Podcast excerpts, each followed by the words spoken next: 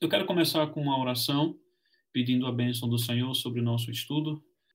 Ó Deus Todo-Poderoso, Pai, nós oramos e rogamos a tua bênção sobre esse estudo, pedindo que o Senhor nos ajude a entender a tua palavra e entender este livro que parece ser tão distante de nós, parece ser algo que difícil de entender e algo que indecifrável, que é indecifrável.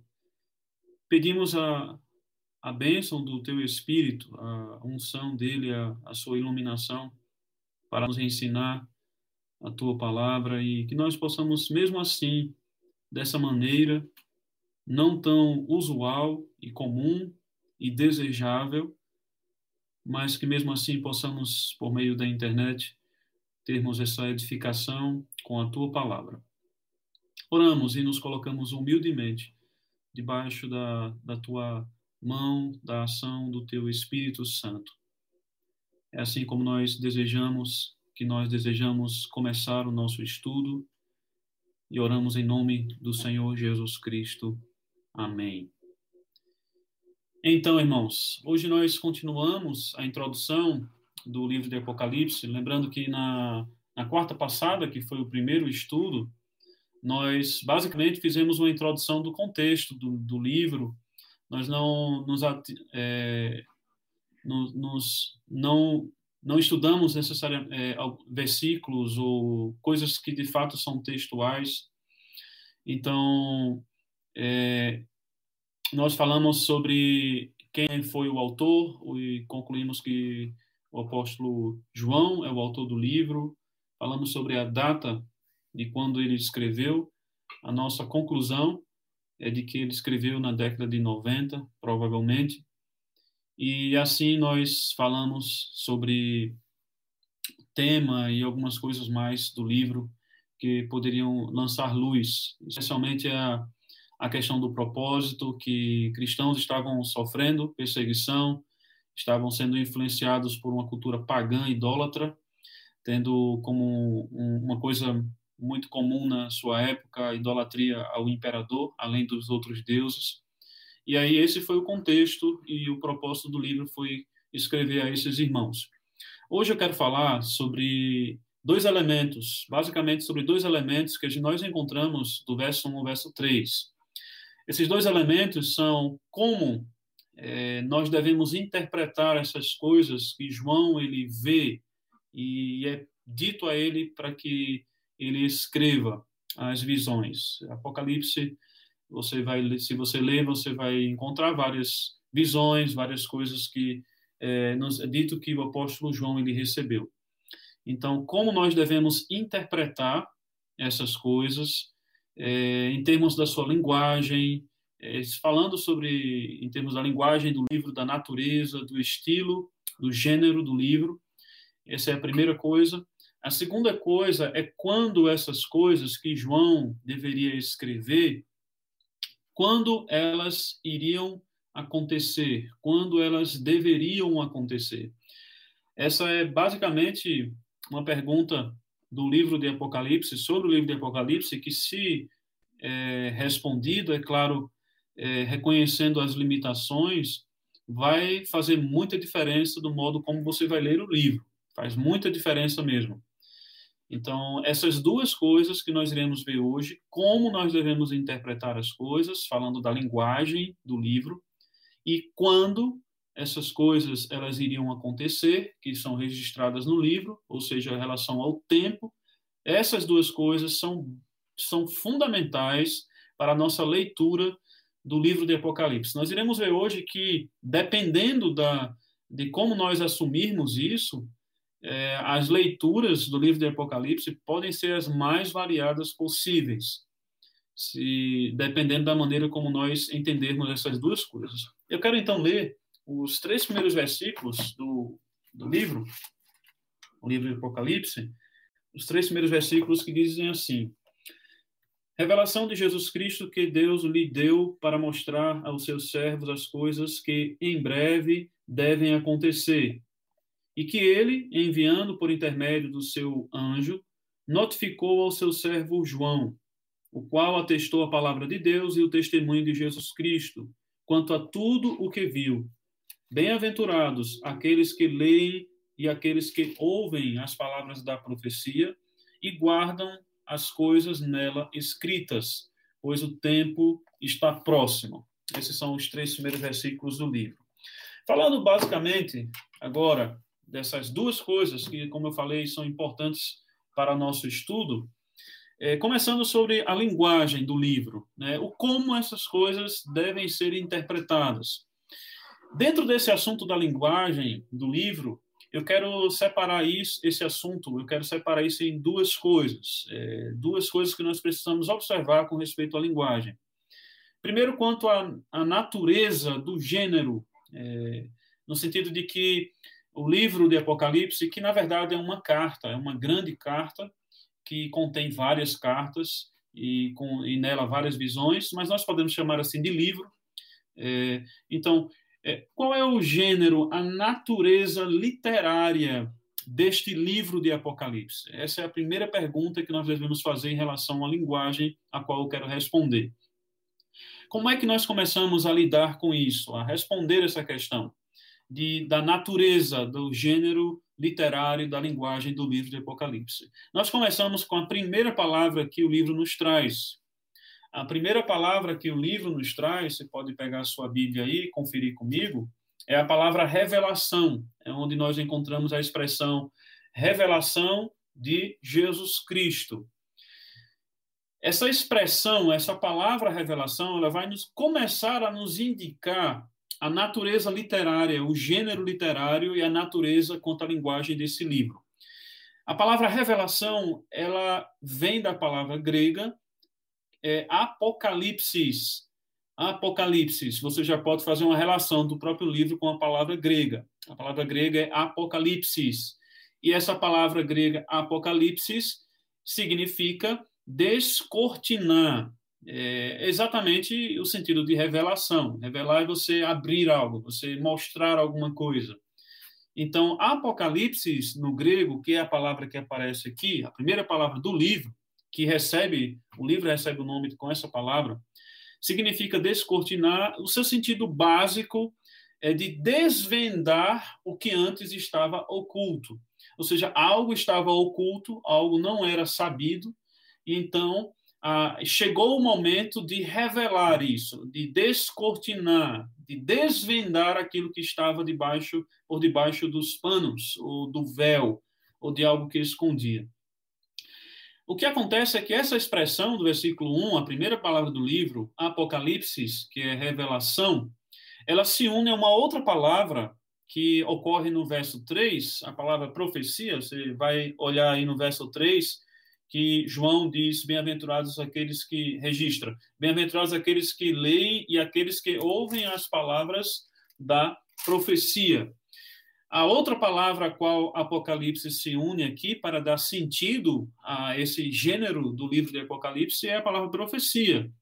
A palavra profecia no Novo Testamento ela tem um sentido básico de comunicação. É, profecia é quando Deus ele comunica algo ao homem.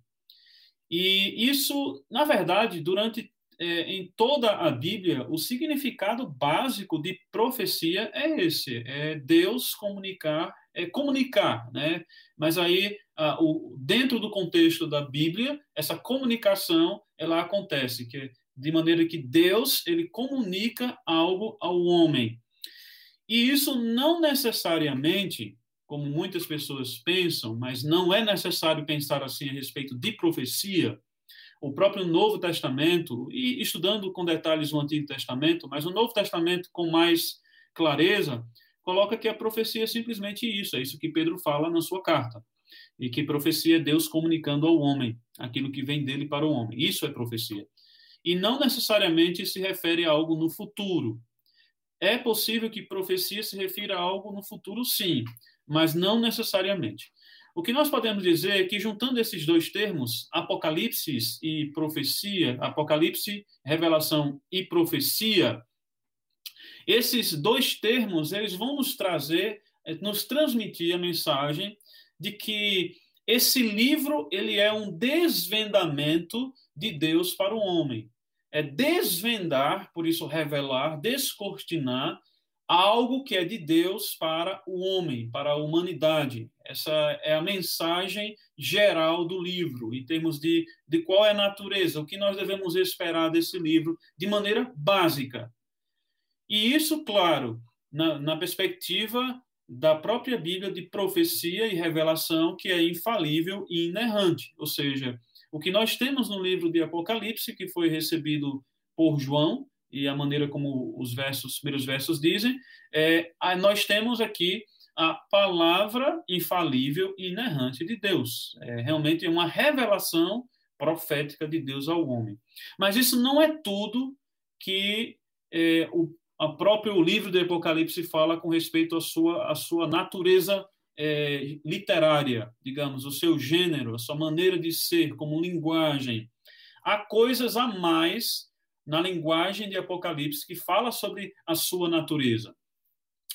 E duas coisas que nós devemos apontar no livro de Apocalipse, e claro, nós vamos confirmar isso conforme a leitura que nós iremos fazer é, do próprio livro, mas nós podemos dizer que, somando é, isso de profecia, revelação, é, com du essas duas coisas, nós vamos ter um, uma imagem e um entendimento maior e mais claro do que seria o gênero literário de Apocalipse. Essas duas coisas têm a ver com a linguagem, a maneira como é usada a linguagem, essa linguagem no livro de Apocalipse, e a referência ao tempo há uma referência constante ao tempo no livro de Apocalipse.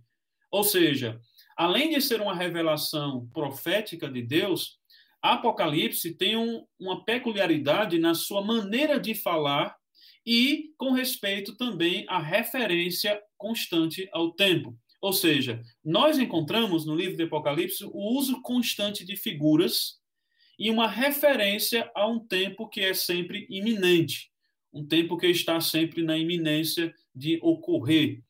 E isso coloca o livro dentro de uma categoria literária que já era conhecida pelos judeus, tanto no Antigo Testamento, e ficou mais ainda popular no período que é chamado de intertestamentário. É o período entre os testamentos, ou seja, entre o Antigo e o Novo Testamento.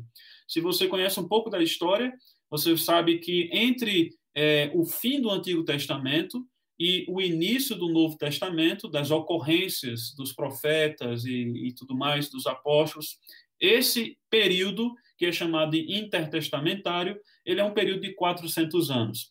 Nesse período, se tornou muito popular essa categoria literária a qual o livro de Apocalipse está é, associado, que é a chamada de literatura apocalíptica literatura apocalíptica. Ou seja, era um, um tipo, uma maneira de escrever muito comum no primeiro século entre os judeus, principalmente. Muito comum. Não necessariamente entre os cristãos, é, no primeiro século, mas entre os judeus, exatamente nesse período antes de Cristo, logo antes de Cristo, aquele período intertestamentário, e o período seguinte do Novo Testamento, é, dos primeiros séculos do Novo Testamento. Ou seja, é, é uma literatura muito conhecida e que é marcada exatamente por essas duas coisas que eu acabei de falar. Ah, o uso de figuras e símbolos, um, um uso constante de figuras e símbolos, e também um uso constante do tempo, é, de como essas coisas elas seriam reveladas em algum momento, em algum tempo. Ou seja, a literatura apocalíptica ela sempre estava usando de figuras para revelar coisas, mostrar coisas, ensinar coisas, e ainda usando figuras para ensinar coisas, sempre estava se referindo a coisas que serão cumpridas em determinado momento. Esse é o gênero literário que foi usado é, em muitas porções do próprio Antigo Testamento. E e como eu já falei, não só no Antigo Testamento, mas em muitos outros livros, há muitos livros entre os judeus que falam dessa categoria, é, se enquadram nessa categoria apocalíptica, mas nós podemos ver dentro da própria Bíblia esse gênero em porções do Antigo Testamento, em profetas como Ezequiel, Zofonias, Daniel. Jeremias e Isaías também usam essa, essa maneira de falar apocalíptica, mas é mais comum nesses profetas que eu falei, Ezequiel, Zofonias e Daniel. Eles usaram dessa, dessa ideia, dessa mistura de quatro coisas, que é revelação, profecia, sinais e referência ao tempo.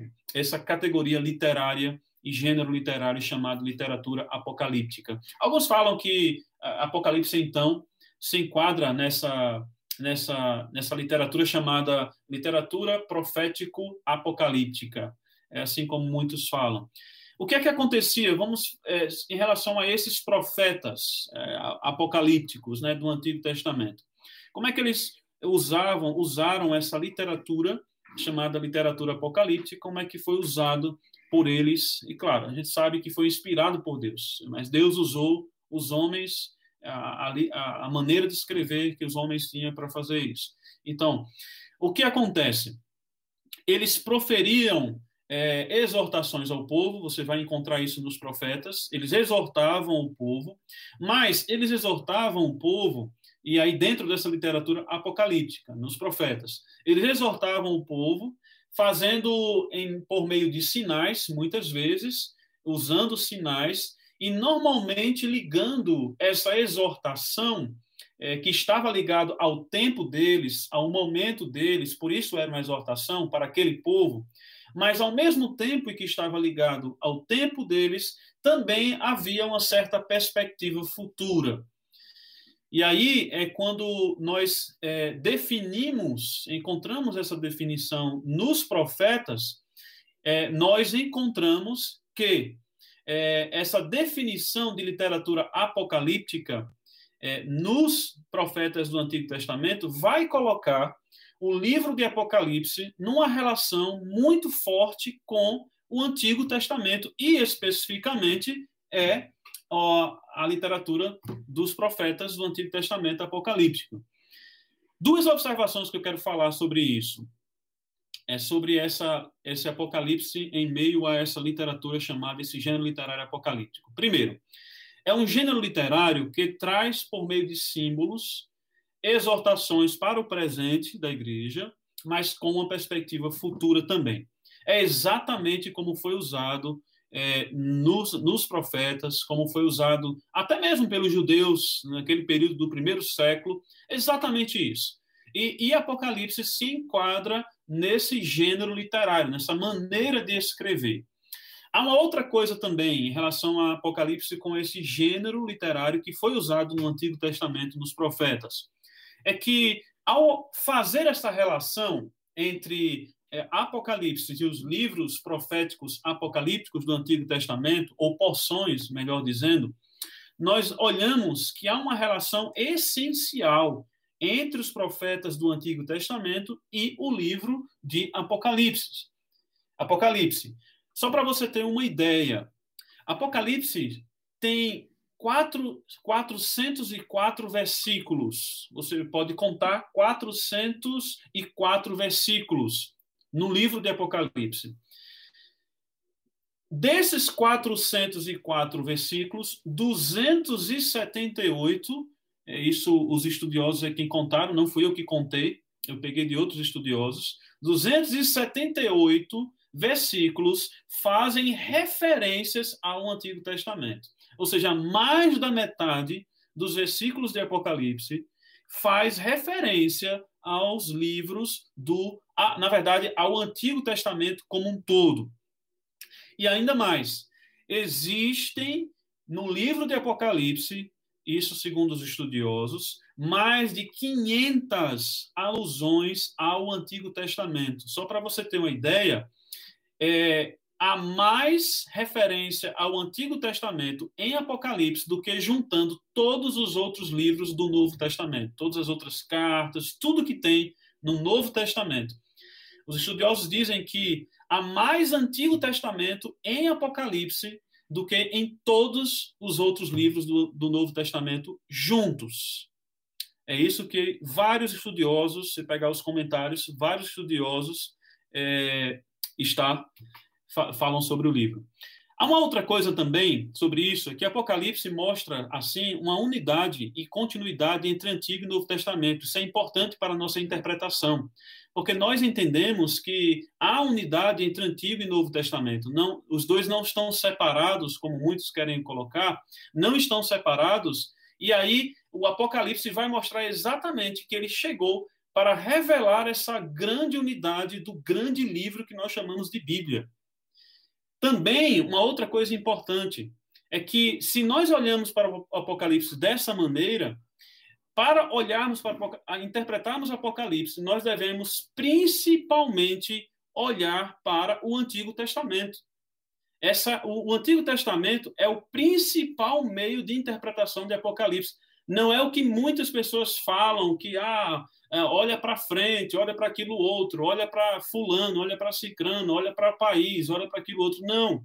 A melhor maneira de nós interpretarmos corretamente, biblicamente, o Apocalipse é olhando para o Antigo Testamento. Por quê? Porque Apocalipse é uma rememoração de profecias do Antigo Testamento e cumprimento delas. Quando Deus comunicou a João o livro de Apocalipse, ele comunicou a João da melhor maneira possível, inclusive para aqueles que iriam receber o livro do Apocalipse, ou seja, com o Antigo Testamento, recheado do Antigo Testamento. Era como os irmãos do primeiro século iriam entender esse livro. Ou seja, nós devemos resumir dessa maneira: Apocalipse é um livro profético apocalíptico que nos leva ao passado, nos faz entender o passado, nos faz entender o presente também, com o entendimento do passado, e assim nos faz esperar o futuro. Assim como nós devemos entender em termos de do gênero apocalíptico do livro que nós estamos estudando, que, estudando, que é o Apocalipse. Ainda falando sobre a linguagem do livro, eu falei sobre a natureza literária do livro. Agora eu quero falar sobre o estilo do livro, é, como esse, essas coisas elas foram descritas e devem ser entendidas. É que Há uma, uma, uma disparidade em termos de interpretação do livro, quanto à sua linguagem do, e o estilo dela, é se nós devemos olhar para Apocalipse de maneira literal ou simbólica. Isso é o que divide é, todos os intérpretes de Apocalipse. Alguns vão falar que deve ser interpretado de maneira literal, outro de, outros de maneira simbólica. E aí eu quero falar um pouco sobre isso também, tendo falado sobre o gênero e a natureza do livro. Há muitos estudiosos e intérpretes que insistem numa interpretação literal de Apocalipse, ou seja, que nós devemos olhar para tudo aquilo que está registrado em Apocalipse, de fato, como coisas literais. E aí eles fazem inúmeras associações para poder interpretar o livro. É, coisas que aparecem no livro, eles vão procurar no mundo hoje é, coisas que podem, podem ter semelhanças àquilo que aparece no livro é, uma coisa muito comum, é a marca da besta. É algo comum falar sobre o livro do Apocalipse, sobre a marca da besta. E onde é que as pessoas vão procurar a marca da besta? Elas vão procurar, por exemplo, na ideia de colocar um chip é, no ser humano. Né? Até eu li uma reportagem de alguém que estava sendo perseguido porque colocou um chip, um chip e aí pessoas estavam entendendo que ali seria uma marca da besta e estavam perseguindo essa pessoa. Ou seja, é uma associação literal mesmo. É, a marca da besta é um cartão, é o cartão de crédito, é, como muitas pessoas falam. A marca da besta é o cartão do SUS, é, que todo mundo tem que ter. Ou, enfim, inúmeras coisas. As pragas, tá as pragas de, de Apocalipse Aí tem os helicópteros, é, os gafanhotos representam helicópteros, os cavaleiros representam os tanques. E aí o que vai chegar, vai chegar basicamente numa interpretação meio que alienígena, de que coisas vão começar a surgir é, como que alienígenas, e aí essas coisas elas vão se encaixar de modo literal no livro de Apocalipse. É assim como muitos que entendem que deve ser interpretado de maneira literal falam sobre Apocalipse. A visão mais moderada sobre isso é que você deve ser o mais literal possível. O, é, o, o, que é que acontece com essa visão literal de Apocalipse? Eu já citei algumas coisas aqui, mas o que, é que acontece com isso?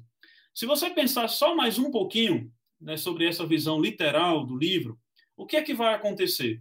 é que as pessoas vão acabar interpretando o livro de Apocalipse no seu achismo, baseado no seu achismo.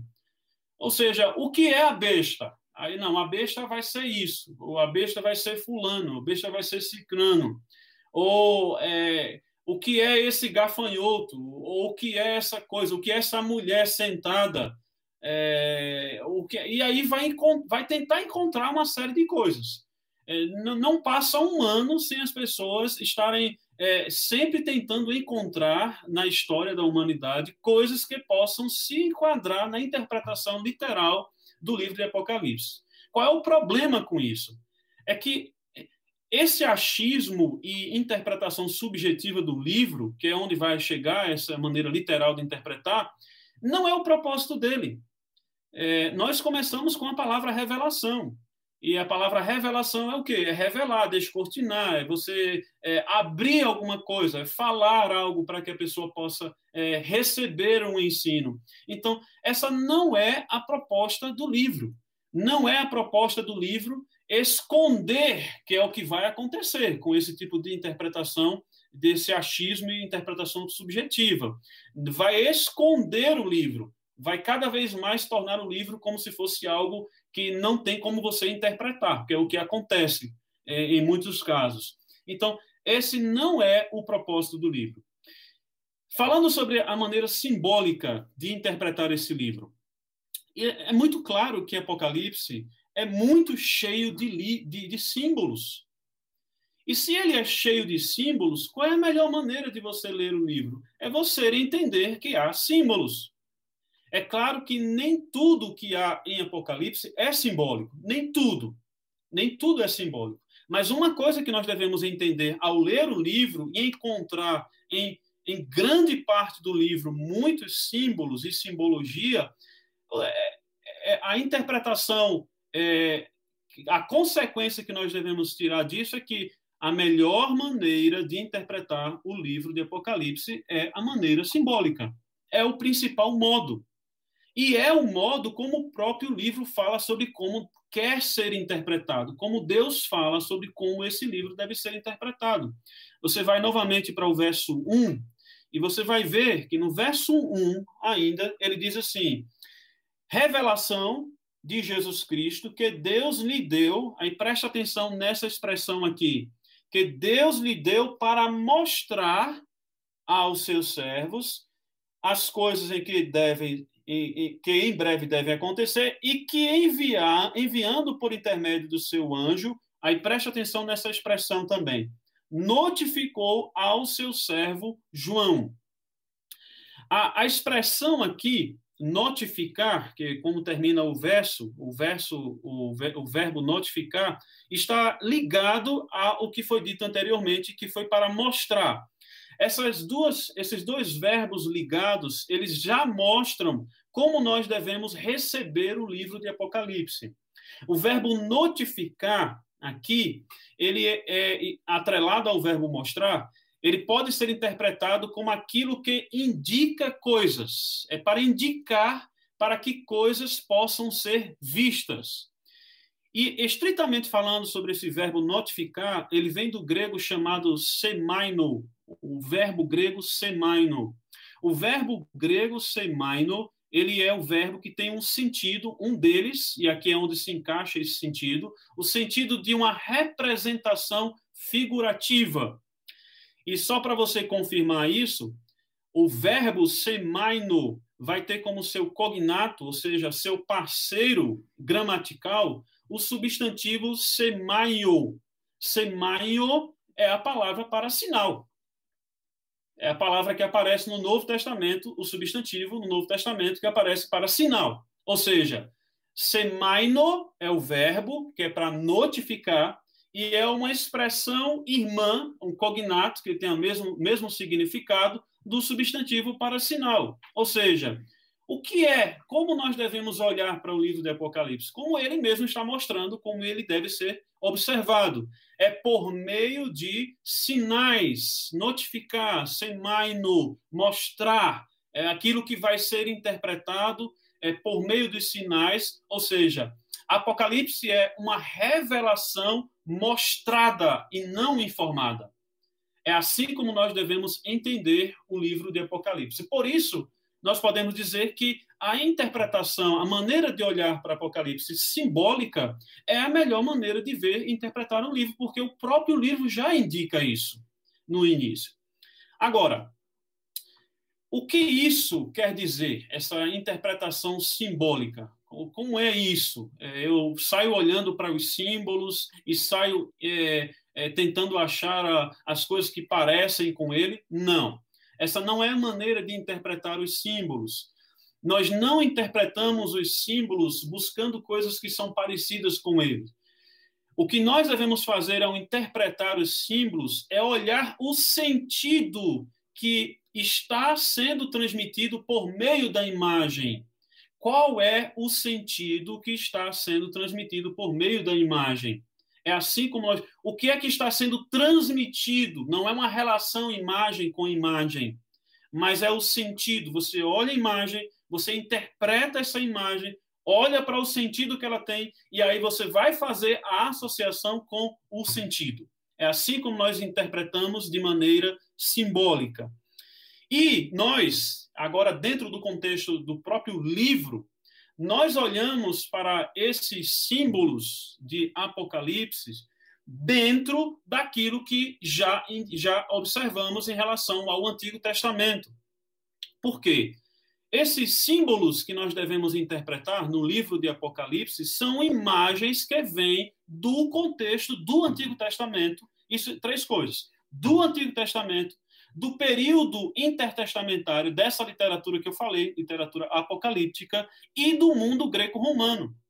Ou seja, quando nós olhamos para as imagens e os símbolos de Apocalipse, nós não vamos olhar para coisas que acontecem hoje para interpretar esses símbolos. Nós olhamos para esses símbolos e vamos buscar o significado deles dentro do contexto em que eles aconteceram. É assim como nós interpretamos, na verdade, toda a Bíblia. Nós não olhamos um texto bíblico e olhamos para o que nós e pensamos sobre o que vivemos hoje para interpretar o livro, o texto.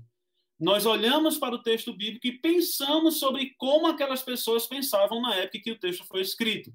É assim como nós interpretamos os símbolos de Apocalipse, ou seja, nós vamos para o contexto do primeiro século, para o contexto do apóstolo João, para o contexto dos seus leitores, olhamos para os símbolos lá, naquele contexto, e aí nós entendemos o significado deles. Esses símbolos, eles, embora não sejam literais, eles irão se referir a coisas concretas e essas coisas concretas elas estarão nos, sendo, sendo ensinadas no período do primeiro século. É claro, indo para o Antigo Testamento ou indo para literaturas do primeiro século e, e literaturas judaicas. Por isso, muitos estudiosos, quando vão estudar o livro de Apocalipse, eles não simplesmente pegam um livro ou o Antigo Testamento para estudá-lo eles vão estudar muitas outras literaturas que ocorreram no primeiro século, exatamente literaturas desse gênero. Por quê? Porque esses símbolos eles vão ser encontrados lá, no período apostólico. E aí, interpretando esse símbolo lá, eles vão interpretar, nós interpretamos e entendemos o que é que eles nos querem dizer hoje. Isso é o que eu tenho para falar com respeito à linguagem. Recapitulando que nós falamos sobre a linguagem do livro, quanto à sua natureza, é ele tem uma, uma, a natureza literária do livro é uma literatura apocalíptica, é, fazendo essa relação de sinais e, e, o tempo, e falando ainda sobre a linguagem, o outro aspecto da linguagem é como, qual é o estilo dessa linguagem, se esse estilo ele nos coloca numa situação de interpretação literal ou uma interpretação simbólica. A nossa conclusão é que nós devemos interpretar Apocalipse de maneira simbólica, pela própria indicação textual que o livro nos dá. Agora, uma outra etapa do nosso estudo de hoje é falar sobre quando, é, o tempo das coisas. É, certamente é um assunto que é, muitos estudiosos têm é, se debatido em relação a ele. Quando é que essas coisas iriam acontecer? Essas coisas que João registra lá e que é mandado para ele registrar há pelo menos quatro escolas, quatro, digamos assim, maneiras de olhar para essas coisas. Eu vou passar rapidamente por essas quatro e vou tentar chegar a uma conclusão. A primeira delas, podemos dizer que é chamada de historicista. O que é isso?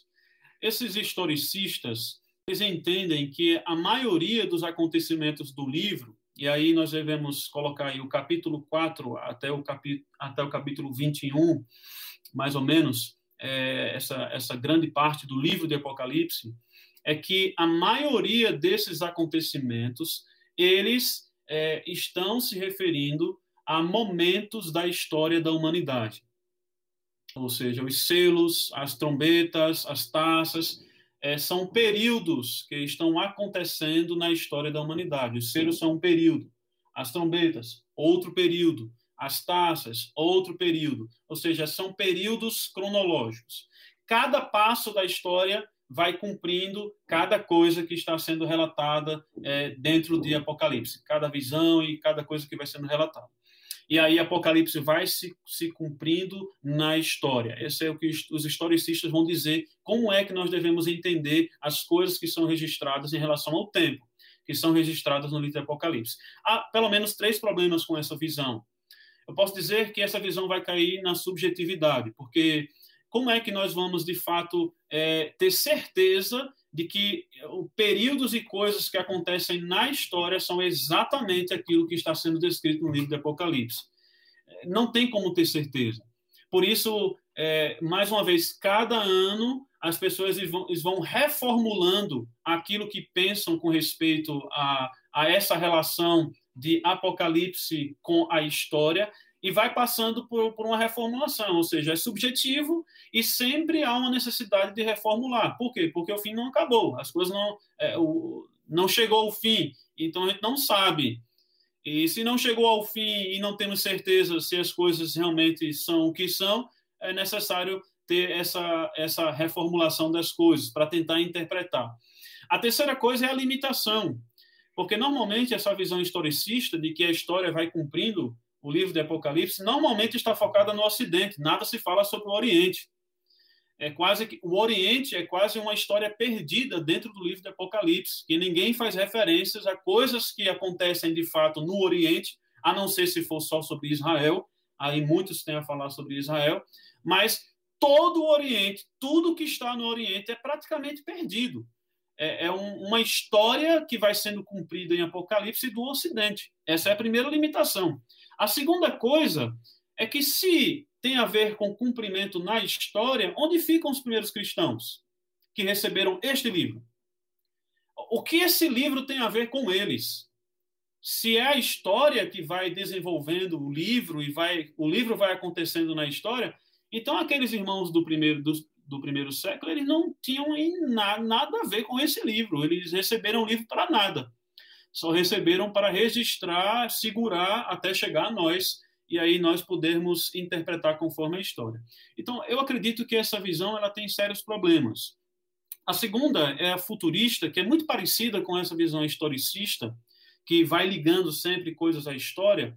A diferença nessa visão futurista é que ela vai sempre focar para o futuro, ou seja, esses eventos que estão sendo descritos e esses símbolos e tudo mais que está lá no livro de Apocalipse é algo que é para o futuro. Nós sempre vamos esperar que isso vai acontecer em algum momento no futuro, que obviamente será o fim da história da humanidade.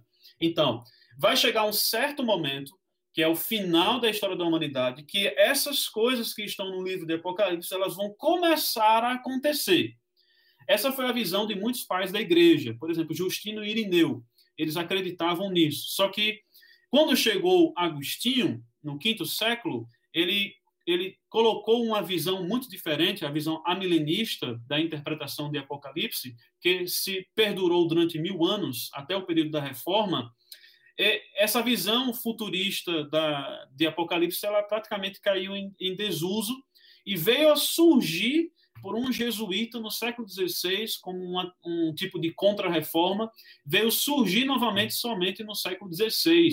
Essa visão futurista, então, ela passou muitos séculos longe da história da igreja como uma interpretação correta de quando as coisas que são descritas em Apocalipse devem acontecer. E, claro, eles partem de uma visão literal do livro, é, eles interpretam de maneira literal o livro, e aí as fraquezas é, vêm em relação a essa interpretação. Mais uma vez, é, o que é que vai acontecer em relação aos cristãos do primeiro século que receberam esse livro? O que é que vai acontecer? Se é uma visão futurista, se tudo que está em Apocalipse vai acontecer no futuro, o que é que o livro de Apocalipse tem a ver com aqueles irmãos que receberam o livro para eles? Porque o livro foi dado a eles. Ele, ele, os primeiros a serem atingidos por Apocalipse, pela mensagem de Apocalipse, foi a esses irmãos do primeiro século. Se é tudo no futuro, então o que é que serve para eles.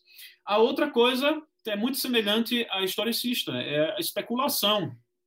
É, começa a se fazer um monte de especulação que vai acontecer isso, vai acontecer tal coisa, e que está em Apocalipse que vai acontecer, e acontecer tal coisa, está em Apocalipse que vai acontecer, ou seja, tudo não passa de uma especulação e de uma interpretação subjetiva das coisas, e que certamente vai de encontro ao propósito do livro de Apocalipse. O livro de Apocalipse não é especulação, não é especulação. Nós vamos entender melhor isso ainda. Não é especulação. A terceira visão, é, passando pela visão historicista e futurista, a terceira é conhecida como preterista. Agora, saindo do futuro e voltando para o passado. É, o preterista quer dizer aquilo que olha para o passado, que volta para o passado ou depois daquilo que aconteceu.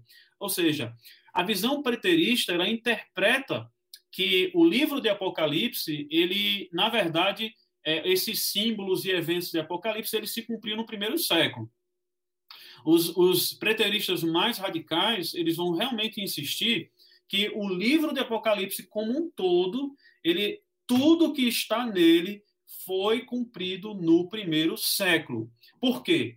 Eles entendem que Apocalipse é, é, gira em torno, tudo que acontece em Apocalipse gira em torno daquilo que é, é Roma e Jerusalém, a guerra entre Roma e Jerusalém.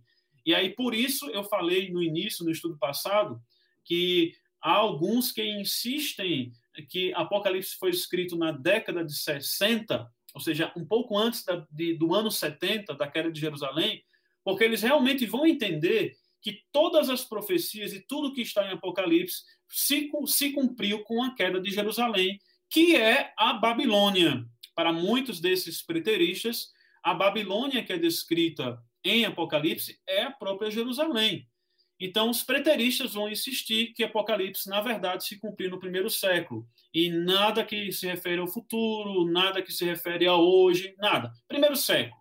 É, como vamos dizer assim, a maioria dos preteristas com a, é, como eles vão entender, interpretar as coisas que, acontecem, que estão registradas em Apocalipse. Tem alguns problemas com essa visão. Eu queria citar aqui quatro deles. A primeira deles é a limitação, exatamente como os outros tinham limitações de quem vai ser afetado ou, ou receber, na verdade, o benefício do livro diretamente de Apocalipse. No caso dos futuristas, é, é quem está no futuro. E, e, dos historicistas é quem está acontecendo ou caminhando na história, vai pegando partes do livro de Apocalipse, mas outros vão ficando sem. No caso dos preteristas, a questão que fica é se tudo foi primeiro século e se o livro de Apocalipse gira em torno de Israel e, e Jerusalém, é, Jerusalém, Israel e Roma, como fica depois disso? Como ficamos nós hoje? Como ficam aqueles que vão viver, sei lá, não sei quantos anos? Como é que vai ficar o livro de Apocalipse? Qual é a mensagem que o livro de Apocalipse tem para nós, que não estamos no primeiro século? Uma outra coisa que fala sobre limitação nessa interpretação é que se no livro de Apocalipse tudo gira em torno entre Israel e Jerusalém e Roma, como fica as nações? Como ficam as nações?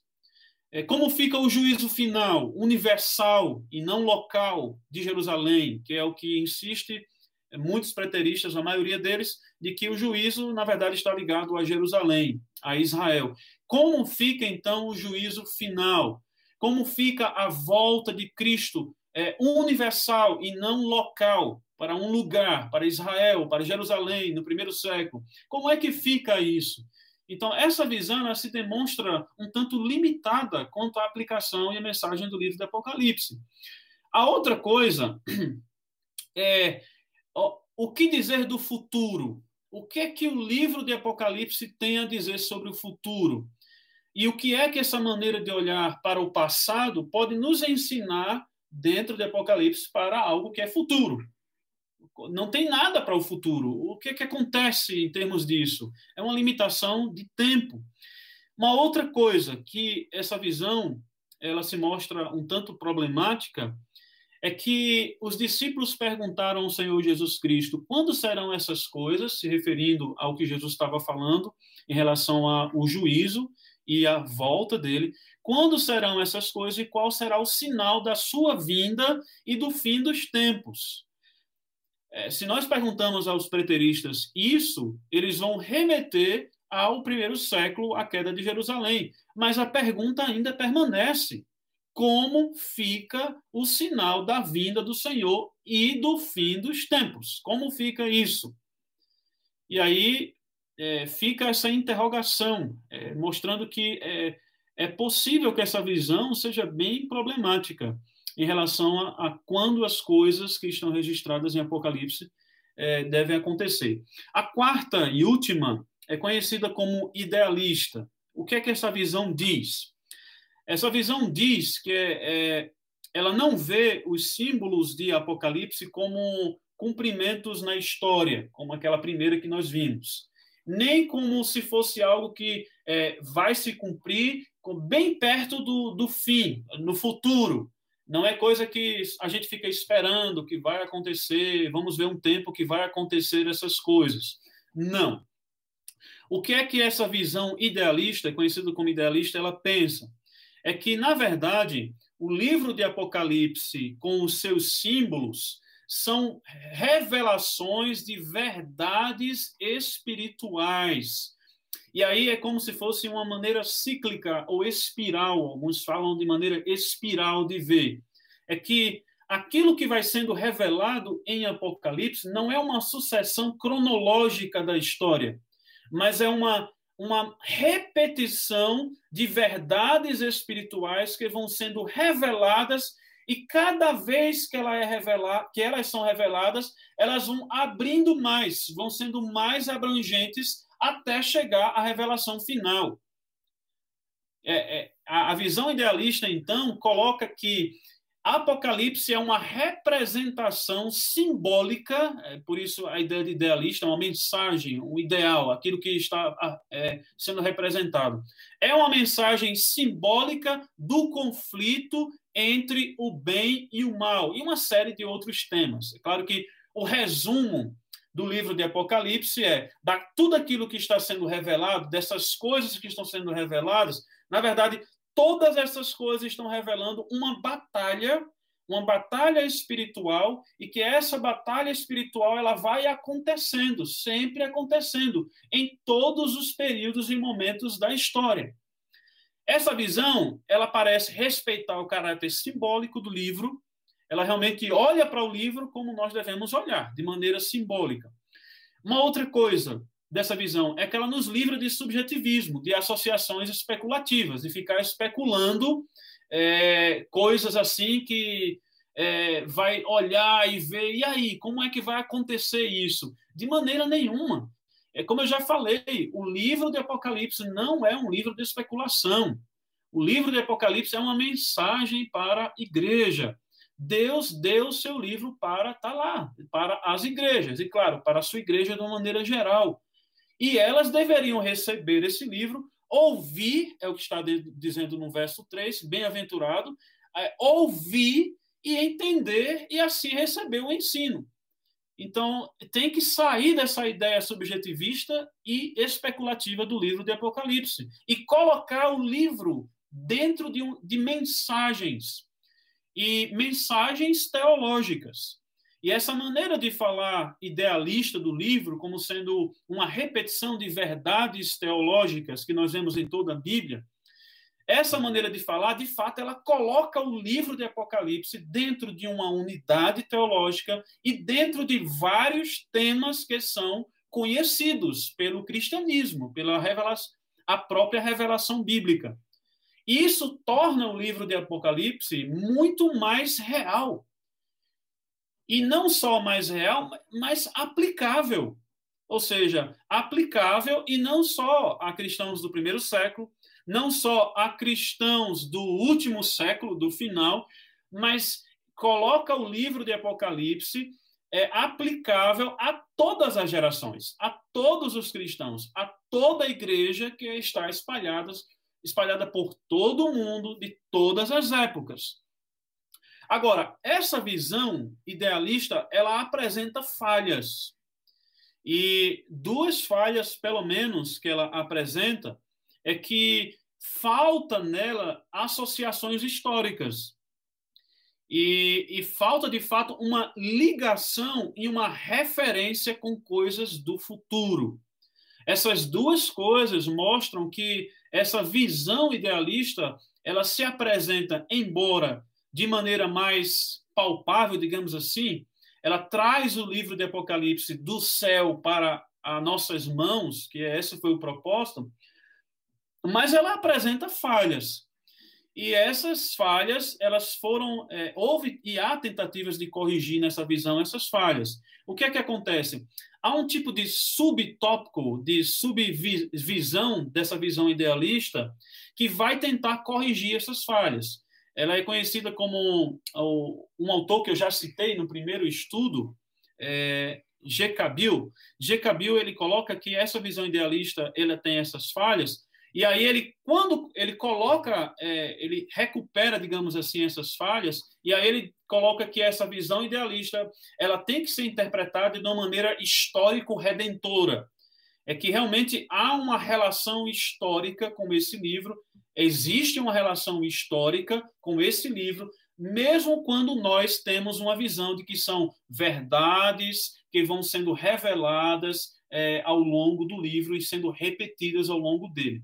Há sim uma certas ligações históricas.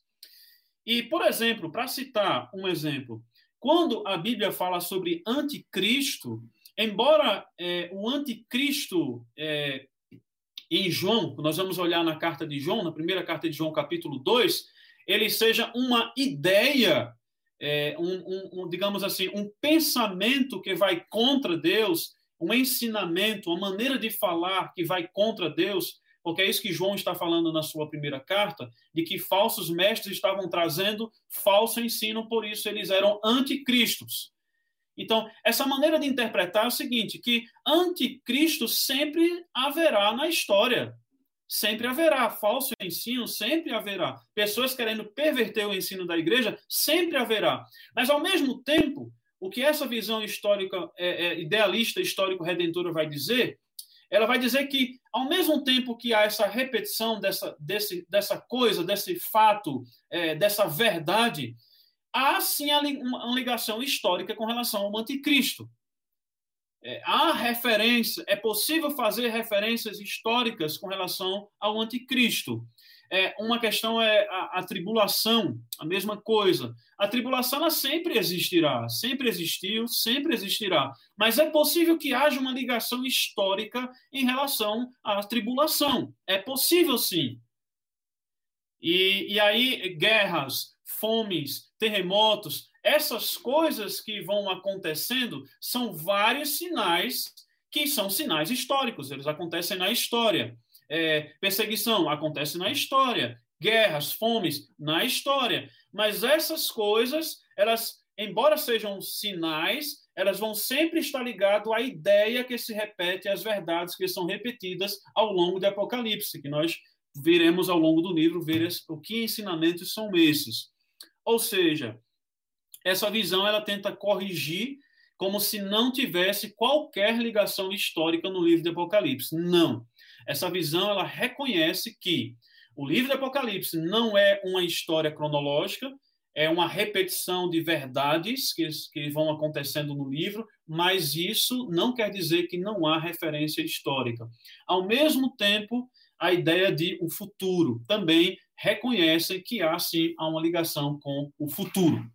Há ligações com o futuro e óbvias, é, ligações óbvias com o futuro. Eu não vou falar sobre elas, é, porque ao longo do livro é que nós iremos ver isso.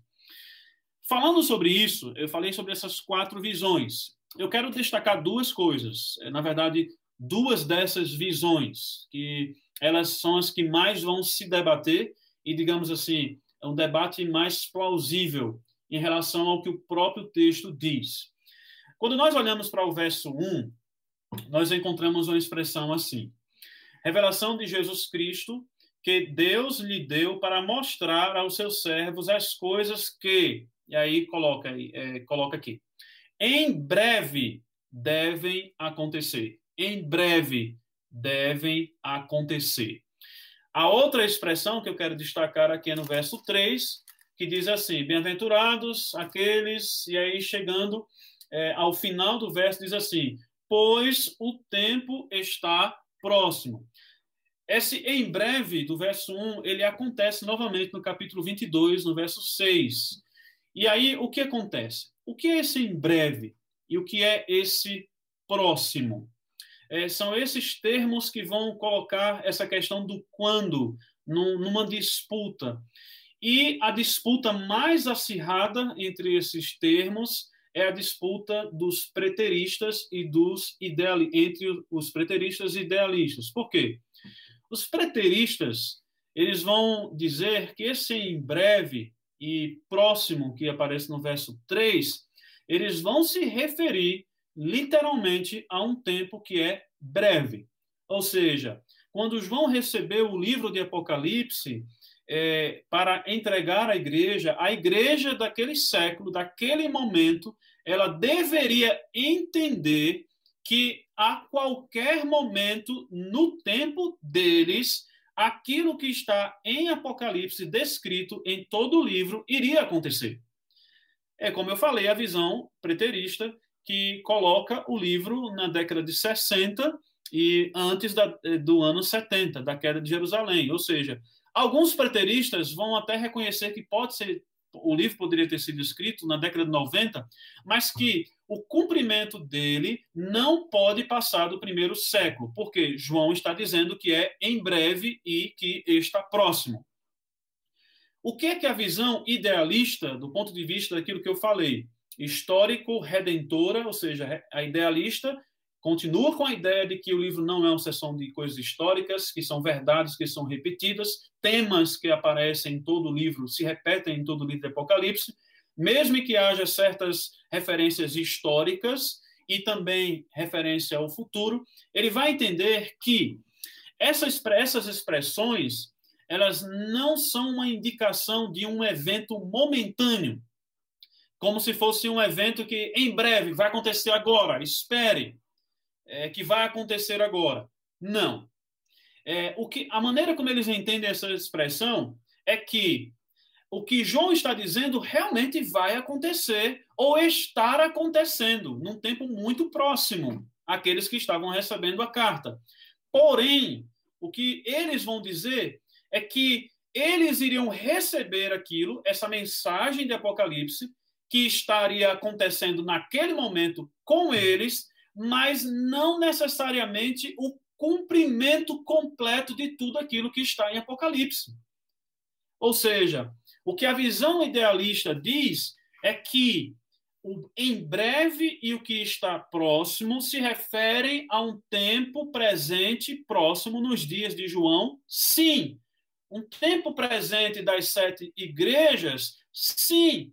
As igrejas deveriam entender que aquilo que elas estão vendo, lendo no livro de Apocalipse, está e estaria acontecendo com eles? Sim, mas a questão que os, os idealistas vão dizer é que aquilo não necessariamente vai se encerrar com eles.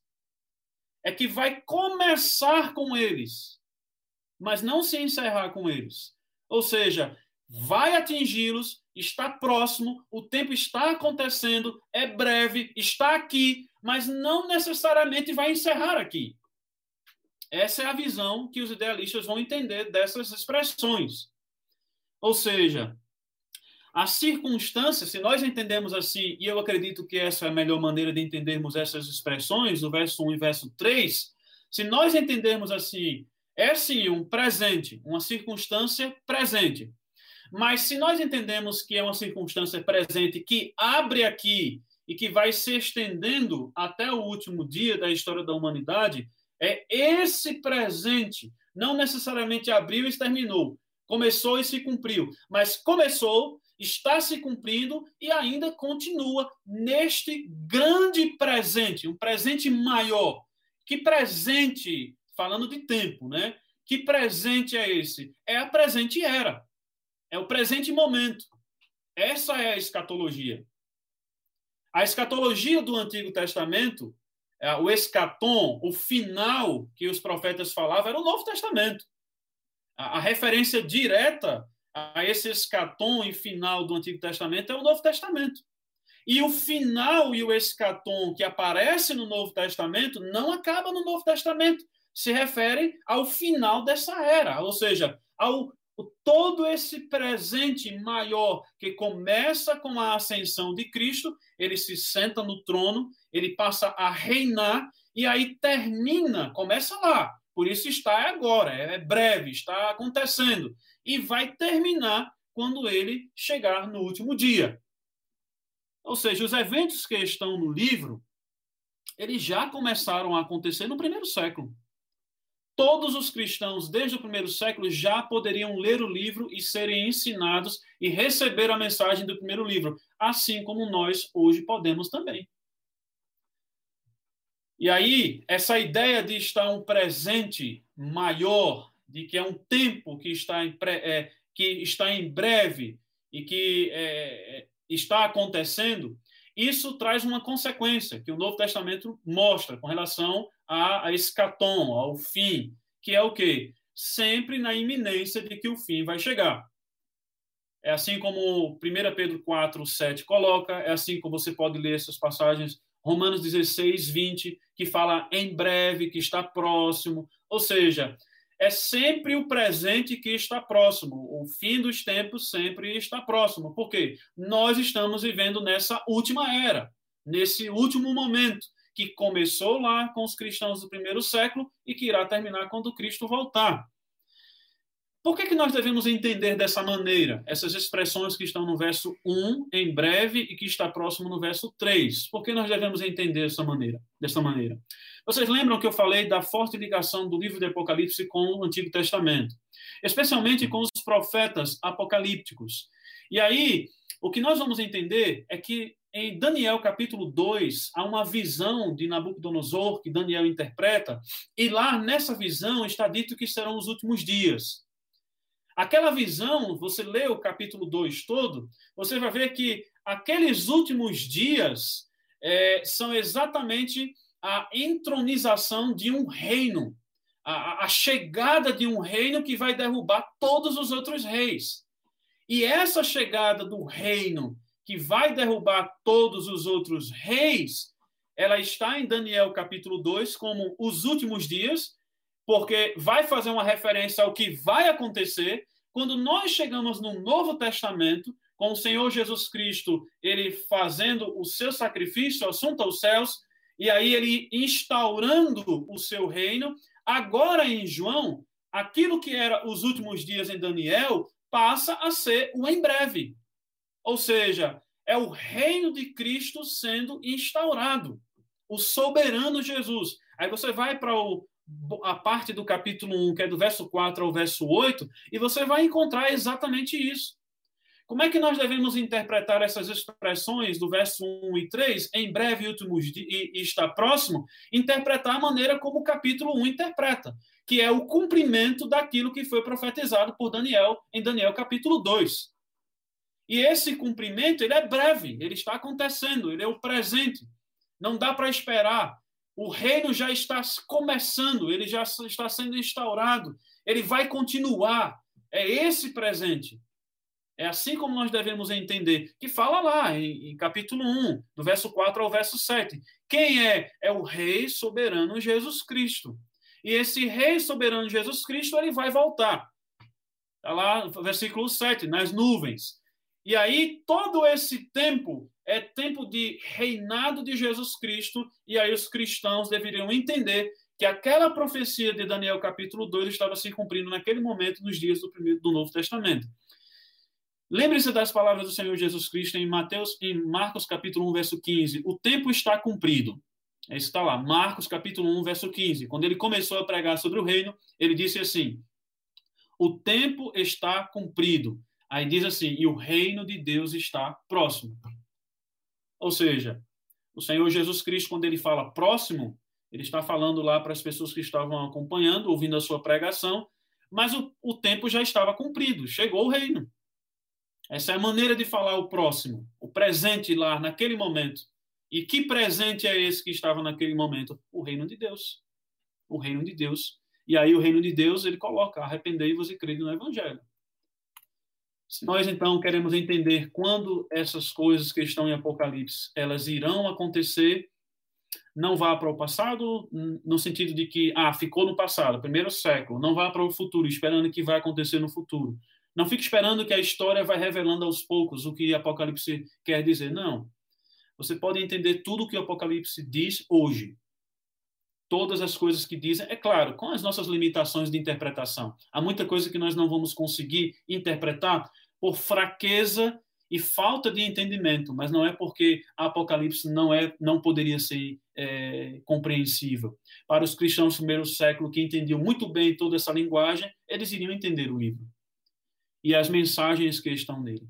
E assim como nós, eu acredito, como nós devemos ler o livro do Apocalipse, é assim como nós vamos ler daqui em diante. Nós vamos olhar o livro do Apocalipse não como uma sucessão histórica, nem para o futuro, nem deixar para o passado, mas nós vamos olhar o que é que ele nos revela hoje em todas as suas mensagens, os ciclos, é, vamos ver os sete, as sete ciclos de Apocalipse, o que é que ele nos fala hoje, porque a mensagem para ele é hoje.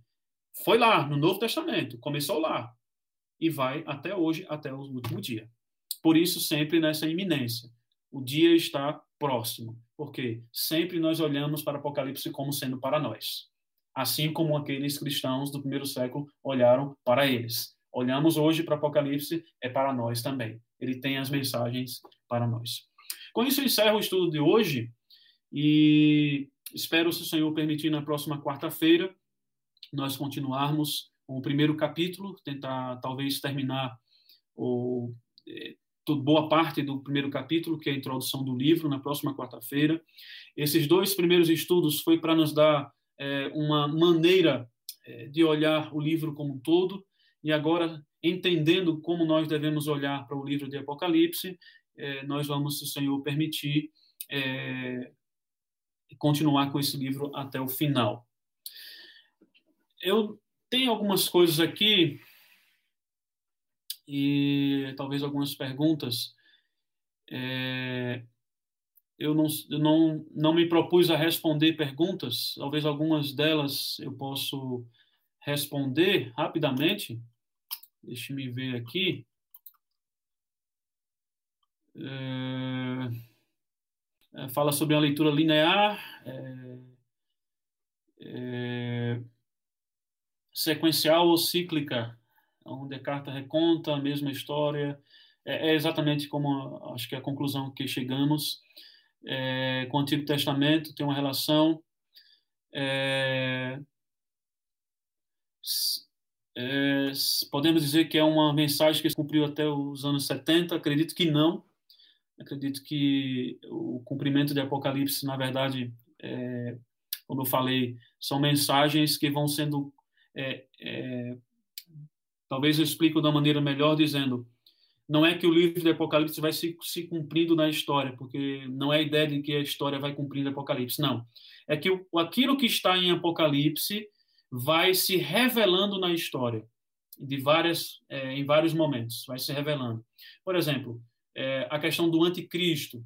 O anticristo vai se revelando desde o primeiro século e continua a se revelar hoje, na, na história, vai se revelando, porque a ideia do anticristo, essa ideia do anticristo, ela vai se revelando desde o primeiro século até o último dia em que o Senhor Jesus voltar. Nesse sentido que nós podemos entender que Apocalipse ele vai aparecendo na história. Lembrem-se de que a correção que foi feita aos idealistas é de que é possível sim você encontrar é, é, coisas em Apocalipse na história, você fazer essa ligação. E é dessa maneira que nós fazemos. O próprio Senhor Jesus fez. Quando ele profetizou a destruição do templo de Jerusalém, ele profetizou a destruição do templo de Jerusalém como um acontecimento que revela uma verdade. E a verdade é que o juízo de Deus virá sobre os incrédulos. Essa verdade ela vai se cumprir, vai aparecer também em vários momentos da história. E aquele de Jerusalém, naquele primeiro século, sim, foi uma verdade que apareceu para aqueles, aqueles judeus e aqueles israelitas incrédulos naquele momento. Mas aí o Senhor Jesus diz: isso não é o fim. Ou seja, é uma verdade que vai sendo revelada e que vai chegar até o último dia a ser revelada de maneira completa. É nesse sentido que falamos, podemos falar assim sobre a história. É, a leitura começa com o gênero literário e pode isso dizer muito sobre como ler e interpretar. Concordo plenamente. Qual o objetivo da mensagem do livro de Apocalipse para os primeiros ouvintes? Esse, o objetivo da mensagem, é, eu falei na, no estudo passado, é, com respeito à situação em que eles estavam vivendo. Então, o objetivo do livro é consolar, exortar e encorajar os cristãos do primeiro século que estavam sofrendo perseguição e, e, e tentação com relação à idolatria. Mas eu vou falar sobre o tema e os temas que estão no livro do Apocalipse, na, provavelmente na nossa próxima quarta-feira, se assim Deus permitir. Então eu encerro aqui. Que Deus abençoe a todos. Espero ter sido claro em relação ao estudo de hoje e desejo que Deus possa realmente trazer é, uma mensagem é, clara para nós desse livro. Vamos orar? Senhor Deus e Pai, nós agradecemos por este dia, agradecemos porque podemos ler mais a Tua palavra e assim podemos estudar um pouco melhor este livro. Agradecemos pela o que o Senhor tem nos dado, pelos recursos, por tudo aquilo que nós temos para poder estudar a Tua palavra. Oramos assim, agradecemos, pedindo a Tua bênção em nome de Jesus. Amém.